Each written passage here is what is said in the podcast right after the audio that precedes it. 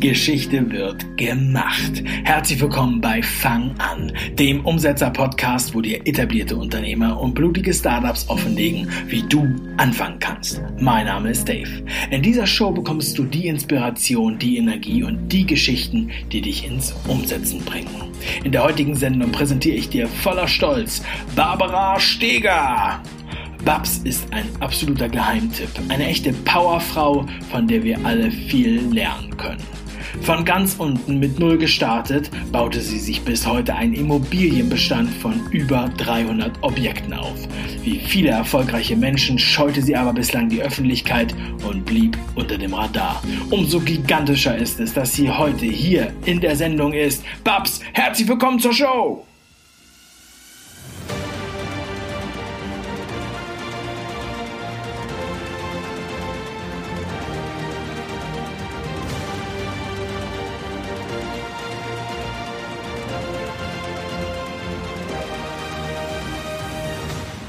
Hallo, schön, dass du dabei bist. Sag doch mal, womit verdienst du eigentlich dein Geld? Beziehungsweise, was verkaufst du? Ja, womit verdiene ich mein Geld? Ähm, was ich verkaufe, was mache ich? Ich bin Unternehmerin, ich bin alleinerziehende Mama, ich bin Mentorin für viele, ich mache Coaching und Womit verdiene ich mein Geld? Ähm, ja, mit Immobilie. Ich liebe Immobilie. Ich bin der Begriff Immobilie und alles, was damit zu tun hat. Ähm, mein Unternehmen hat über 300 eigene Wohnungen, die ich alleine als alleinerziehende Mama aufgebaut habe. Ich habe jahrelange Erfahrung in dem Bereich und ich liebe es. Vielen Dank. Erinnere dich mal bitte zurück an den Moment deiner ersten Idee beziehungsweise deiner Inspiration? Beschreib mal so ein bisschen, wann war das? Wo und mit wem?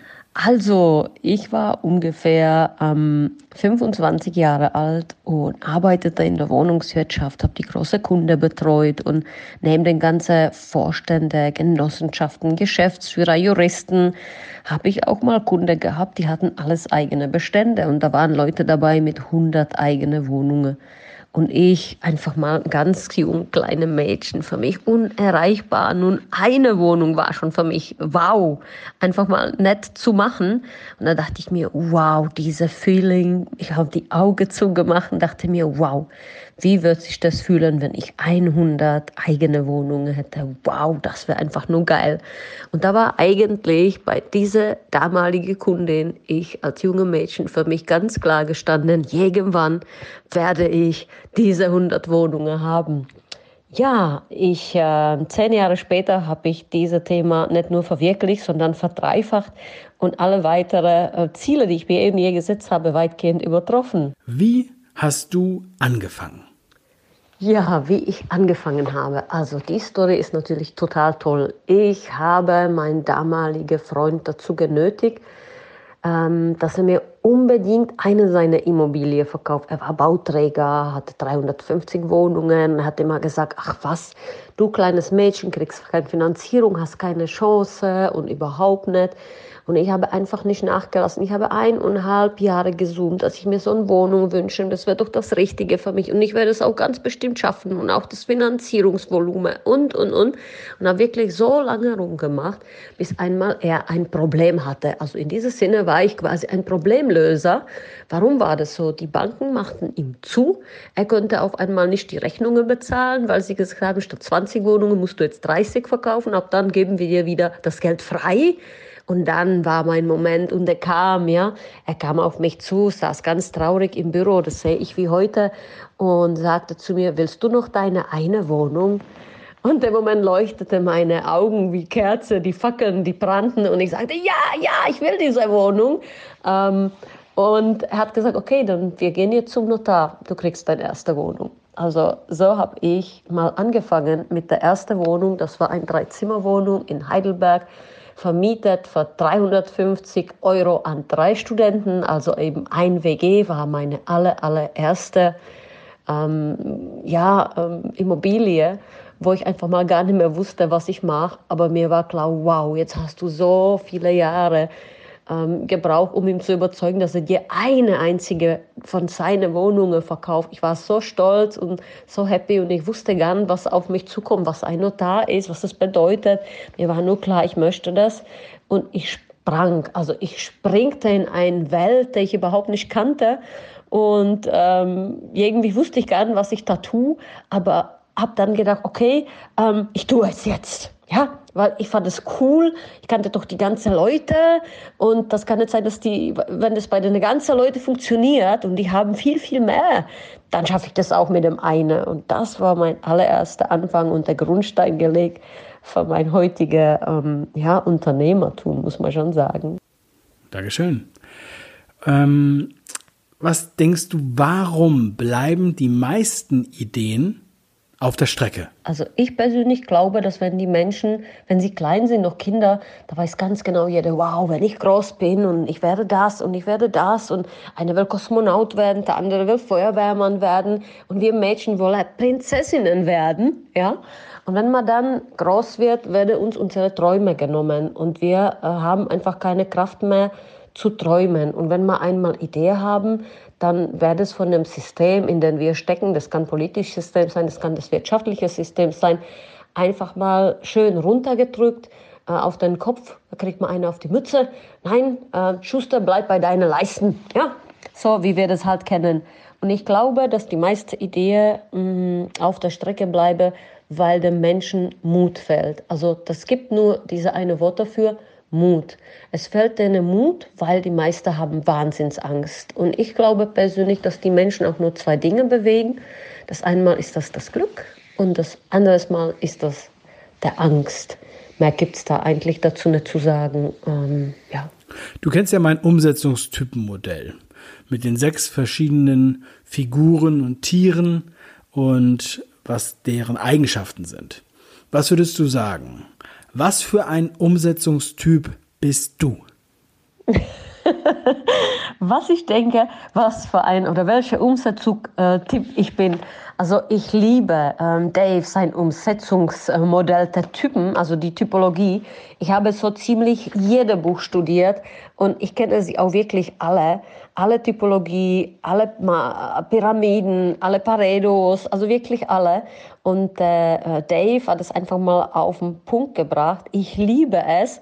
Und na klar, ich bin der blinde Maulwurf. Und egal wie viel Angst ich habe, egal wie viel Überwindung mich das kostet, jeden Tag wieder aufs Neue springe ich in ähm, Gewässer, die ich nicht kenne. Ich springe aus 4000 Meter Flieger und bin in freier Fall. Und ja, in diesem Fall, Dave, ich bin eindeutig der blinde Maulwurf. Ja? Ich weiß gar nicht oft, was ich tue, aber ich tue das einfach. Und meistens mal tue ich das mit einem Turbo, natürlich mit geschlossenem Auge. Und wenn ich sie dann öffne, stelle ich fest, dass das alles irgendwie einschlägt wie ein Krater und es doch wow erfolgreich ist, wo ich dann denke, hä, echt jetzt? Wow, es gab gar keinen Grund, so viel Angst zu haben. Ja?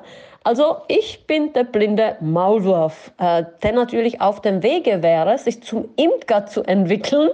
Ja, aber da glaube ich, muss ich noch auch an mir arbeiten. Ja. Wie wichtig ist dein Team für dich und deine Umsetzung? Und wie findest du eigentlich neue Teammitglieder? Also mein Team ist mittlerweile für mich sehr, sehr wichtig, eigentlich ähm, einfach nicht wegzudenken. Ich äh, habe da volle Unterstützung. Ich habe ein kleines Team. Wir sind fünf Leute an sich in der Verwaltung. Und ich habe eine ganz witzige Story dazu. Ich, äh, meine Verwaltungschefin habe ich ja so gefunden, dass ich mal also eben bis äh, fast 100 Wohnungen alles selbst gemacht habe. Und erst danach habe ich mir erst einen Büroangestellte immer angeschafft und ich habe immer an der Hotline der Immobilie Software anrufen müssen. Und sie musste immer irgendeine Dinge lösen, wo, womit wir alle nicht im Büro zurechtkamen. Und ich habe wie ein Mann äh, einfach mal vier Jahre lang an sie rumgebackert. Ich habe ja auch immer wieder gesagt, hör mal zu, Melanie, kein Mann hat dich so lange angepackert wie ich. Also ich habe wirklich vier Jahre lang jeden Monat an der Hotline fünfmal angerufen. Immer wieder, wenn sie nicht dran war, habe ich wieder aufgelegt. Ja, und habe wieder gewählt, habe ich wieder aufgelegt. Ähm, äh, das war einfach nur noch geil. Und immer wenn sie dran war, waren alle meine Probleme weg. Weil sie sagten, ja, natürlich, Paps, überhaupt kein Thema. Das machen wir so und so und so. Und das Thema war erledigt. Und ich dachte, Glück. Ja, ich habe schon gesagt in, in meinem Vortrag, die Menschen bewegt Glück und Angst. Ich hatte immer Angst, ich kriege das nie gelöst und sie bringt mir immer dieses Glück. Also ich packerte sie wirklich vier Jahre lang an, bis sie irgendwann gesagt hat, da wissen Sie was, also ich könnte mir schon vorstellen, auf Minijob-Basis bei Ihnen anzufangen. Da dachte ich mal, wow, also dieser Moment, wo sie diese Aussage getroffen war, war für mich alles erledigt und ich dachte, jetzt kann ich hochwachsen auf tausend Einheiten. Wir können jetzt Unternehmen kaufen und verkaufen, weil die ist einfach mal wahnsinnig wichtig für mich. Und ähm, so habe ich quasi mein ähm, Hauptmitglied, meine rechte, linke und alle Hände, die ich besitze, gefunden. Und ich bin heilfroh und dankbar, dass ich sie bei mir habe und fühle mich damit auch sehr, sehr wohl. Alle anderen Mitglieder, die ich habe, ähm, würde mir auf Empfehlung zugetragen. Sei es Rechtsanwälte, sei es Berater, sei es meine Finanzierer, die uns in den Portfolien betreffen, ähm, betreuen alles, was also eben die rechtliche Frage betrifft, da arbeite ich mit vier, fünf Anwälten und jeder Anwalt hat natürlich eine ganz, ganz andere Aufgabe von Gesellschaftsrecht bis Mietrecht bis ähm, Forderungsmanagement. Ähm, und die Teams, die mit mir zusammenarbeiten, die habe ich relativ langfristig. Also bei mir sind Leute sehr, sehr lang. Ich trenne mich sehr ungern. Ähm, die, die mich kennen, wissen, dass ich auch keine hm, Fix- und Flipperin bin. Das nennt man kaufen und wieder verkaufen ich halte an meiner Immobilie fest, sowie an meinem Personal. Was bedeutet für dich Macher-Mindset? Also ich glaube, dass die meisten Macher einfach mal nie aufgeben. Und egal, welcher Berg äh, vor einem steht, ähm, die werden anfangen, die Steine aus dem Weg ähm, zu rollen. Ich hatte mal ganz, ganz schlimme Zeiten. Ähm, ich hatte mal zwei Todesfälle die letzten zwei Jahre und jedes Mal dachte ich mir, ich brich komplett zusammen und ich stehe auf einem Weg, wo vor mir ähm, Steine sind. Sagen wir mal zehn Steine. Und jeder Stein ist größer als ich selber. Und ich muss diese Steine rollen, wie die kleinen Käfer, die, die immer wieder rollen. Die Steine werden größer, größer und größer. Und immer wieder hat das Thema natürlich Angst. Man hat Angst zu springen, man hat Angst, äh, neue Dinge zu tun, man hat wahnsinnig Angst, die Komfortzone zu verlassen. Und man hat auch wahnsinnig Angst aus meinen Erfahrungen heraus, mit den Leuten, mit denen ich mich unterhalte, einfach mal das zu verlieren, was man schon hat. Also man hängt wahnsinnig daran. Die sagen alle, naja, wir würden schon gerne Millionen Projekte machen, aber was ist, wenn das schief geht und was ist, wenn wir jetzt alles verlieren?